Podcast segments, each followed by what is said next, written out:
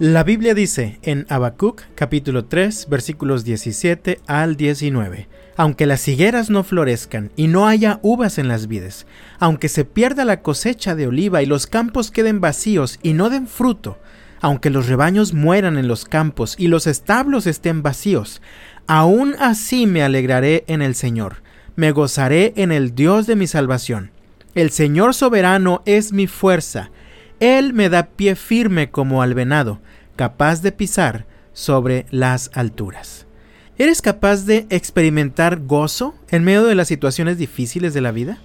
El versículo 17 menciona tres momentos caóticos y que a cualquiera de nosotros nos provocarían profunda angustia. En general, nos hablan de tiempos de mucha escasez o frustración al no alcanzar lo que esperábamos o también momentos de pérdidas importantes que nos desestabilizan.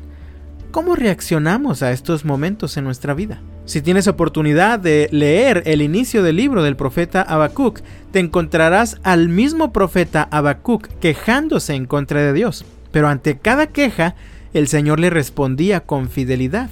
De tal manera que a través de esta conversación con Dios, Habacuc termina transformado. De hecho, el texto que leí al inicio es casi el final de su libro.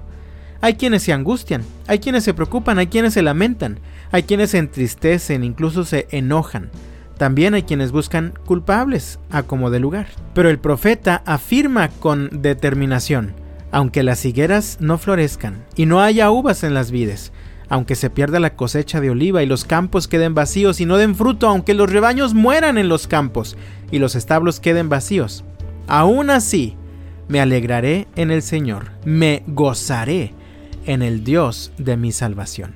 Es interesante que la fuente del gozo del que habla el profeta es el Señor, el Dios de su salvación.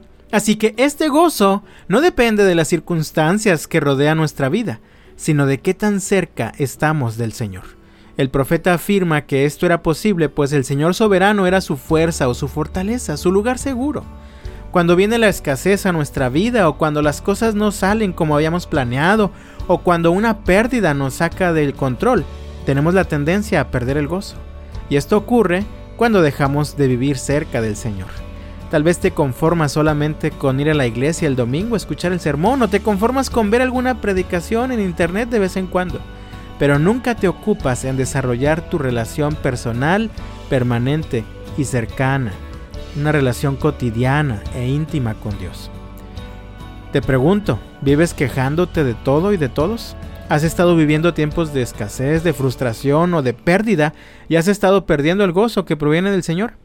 Entonces, es necesario, amado mío, que fortalezcamos nuestra relación con Dios.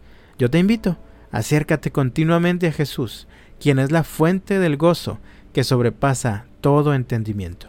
Que el Señor te bendiga y hasta mañana.